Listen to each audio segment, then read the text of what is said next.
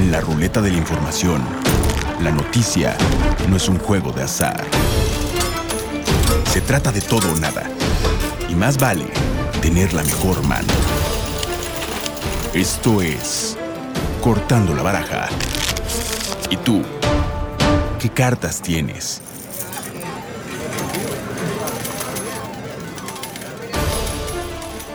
Bienvenidos a este espacio, soy Juan Carlos Barajas. Qué bueno que nos acompaña, lo invito a que se quede con nosotros porque tenemos algo que le va a interesar. Nadie puede escapar a la muerte. Inevitablemente algún día todos nos iremos de este mundo dejando sufrimiento y vacío entre nuestros familiares.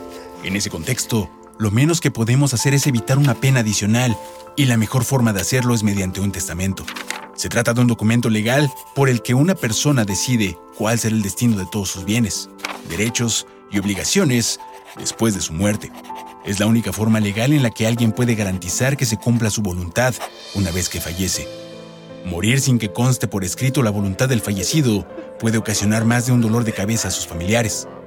Para conocer cuáles son las ventajas de contar con este documento y la forma de obtenerlo, conversamos con el notario Ponciano López Juárez, presidente del Colegio de Notarios de la Ciudad de México. Estamos conversando con el notario Ponciano López Juárez. Él es presidente del Colegio de Notarios de la Ciudad de México. Notario, gracias por aceptar esta conversación. Buenas tardes. Al contrario, muchas gracias a ustedes por la invitación y gusto en saludarle, don Juan Carlos, igualmente a su público. Muchas gracias. El tema del testamento siempre es complicado.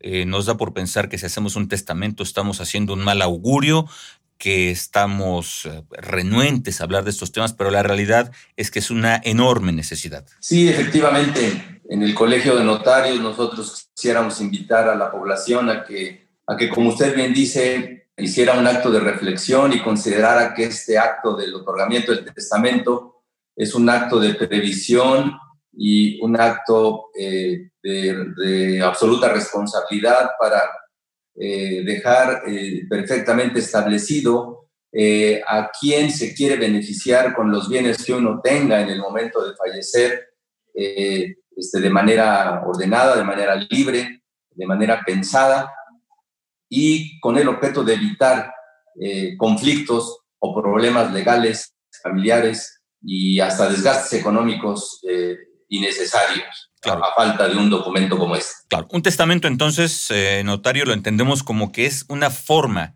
legal de asegurarse que nuestra última voluntad se va a cumplir.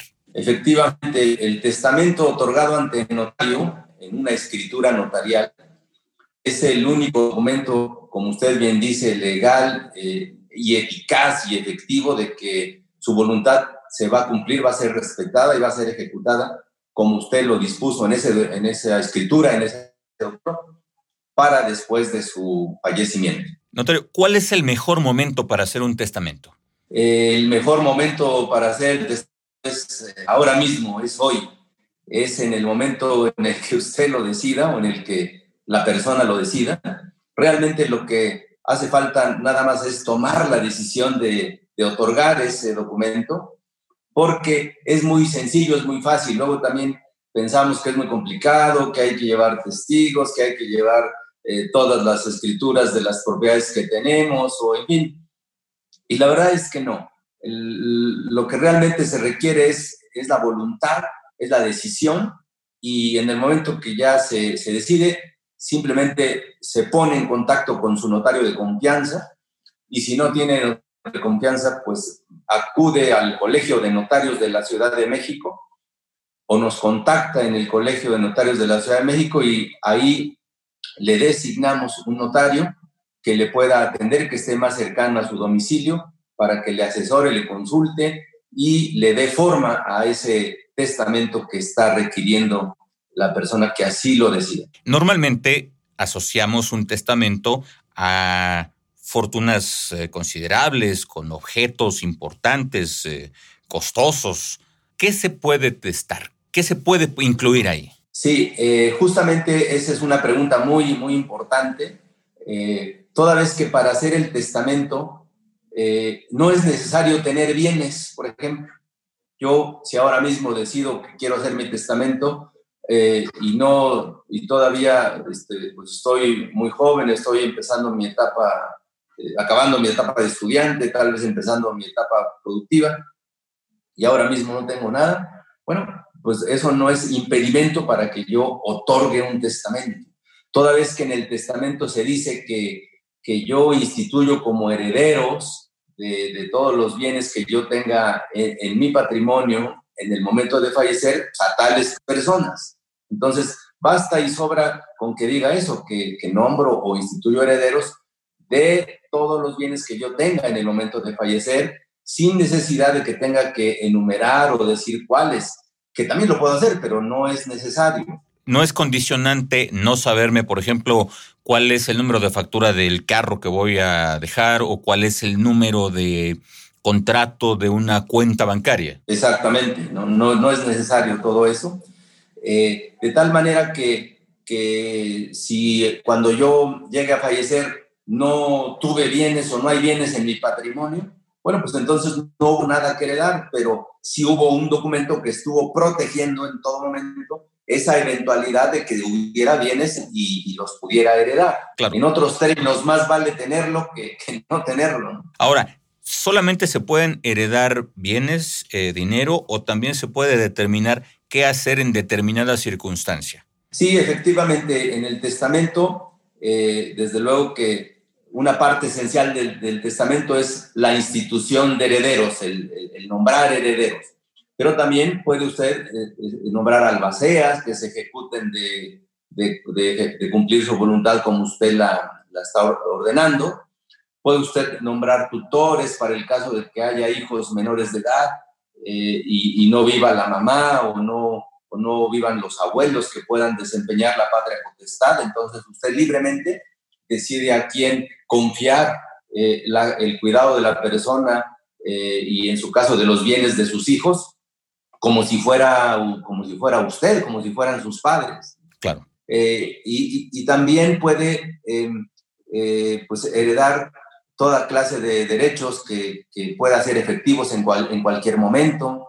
Eh, puede establecer, como usted bien dijo, ciertas condiciones o, reglas para la, disposición de los bienes o para la administración de los bienes es un traje a la medida de acuerdo a las necesidades de cada persona. Perfecto. Estamos platicando con el notario Ponciano López Juárez, él es presidente del Colegio de Notarios de la Ciudad de México, hablando justamente sobre el tema del testamento tan importante que es. Eh, una cuestión, ¿cuántas veces uno puede cambiar su testamento? Eh, el testamento es un eh, acto por naturaleza, por esencia, revocable. Entonces, el testamento se puede cambiar cuantas veces sea necesario según se vayan modificando las circunstancias patrimoniales y familiares de cada persona. En, el Colegio de Notarios de la Ciudad de México tenemos una estadística de que en promedio una persona eh, cuando menos cambia su testamento tres veces. Hace un testamento, como indiqué hace rato, cuando inicia su vida productiva entre los 20 y 30 años. Después vuelve a hacer otro pues ya cuando tiene hijos o tiene un matrimonio, que estamos hablando entre los 40 y los 50 años, y después, pues puede ser que otorgue uno más alrededor de los 60, 65 años. O después, ojalá que así sea. Exacto. Notario, ahora, vamos a suponer que ya hice mi testamento. Ahora, ¿qué hago? ¿Lo guardo? ¿Le informo a alguien? Eh, ¿Se registra en algún lugar? Sí, lo importante es que el testamento esté otorgado en, ante notario que es la única manera eh, eficaz y segura de que sus disposiciones se cumplan y, que el, y de que el patrimonio quede protegido, eh, el notario le entrega eh, uno o dos originales para que usted los guarde y los puede guardar en, en, donde suele guardar sus documentos de importancia. Si es conveniente que usted le avise a aquella persona que va a fungir como su albacea, que ha otorgado un testamento para que sepa qué hacer en ese momento del fallecimiento, o, o depende de la dinámica familiar de cada, de cada familia, pues, o de cada persona, porque hay familias en las que todo es transparente y todo se habla y no pasa nada, no, no genera conflictos, lo que el padre o la madre disponen en cuanto a sus bienes, y, y todo es transparente, pero hay otras familias en, eh, en las que eh, si usted habla de eso o de, que, o, de qué va, o de cómo va a disponer de sus bienes, pues generalmente crea problemas, crea disputas, y entonces pues mejor es guardarlo y, que la albacea sepa eh, qué hacer con ese documento en el momento que se dé el fallecimiento. También queda un resguardo en la, notaría en la que se otorga y también eh, en el gobierno de la ciudad existe una oficina que, que se llama Archivo General de Notarías, que es la responsable de,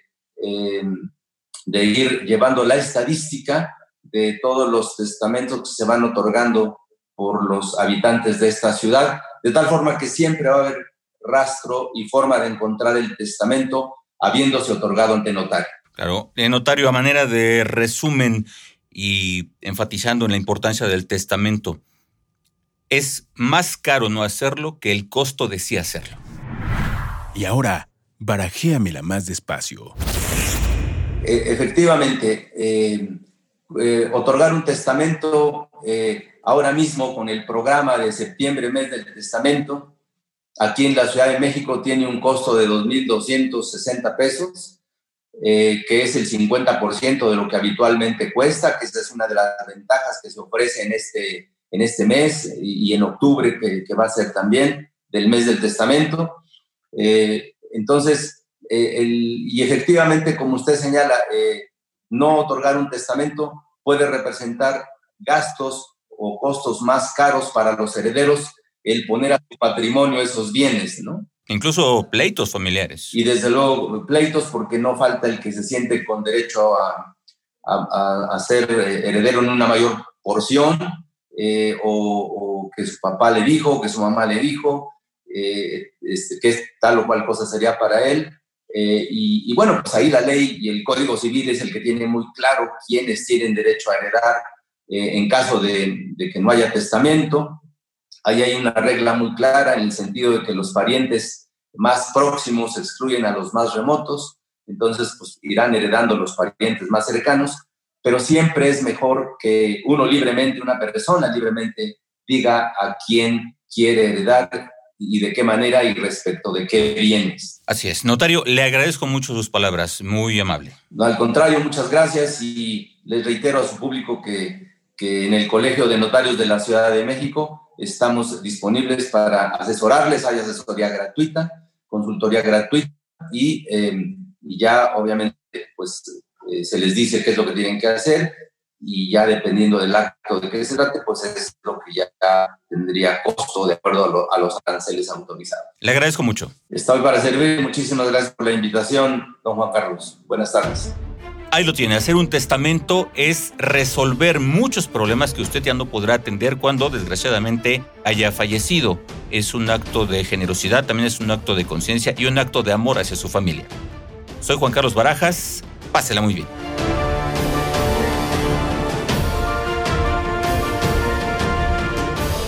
Ahora que conoces mejor el panorama, ¿cuál será tu siguiente jugada?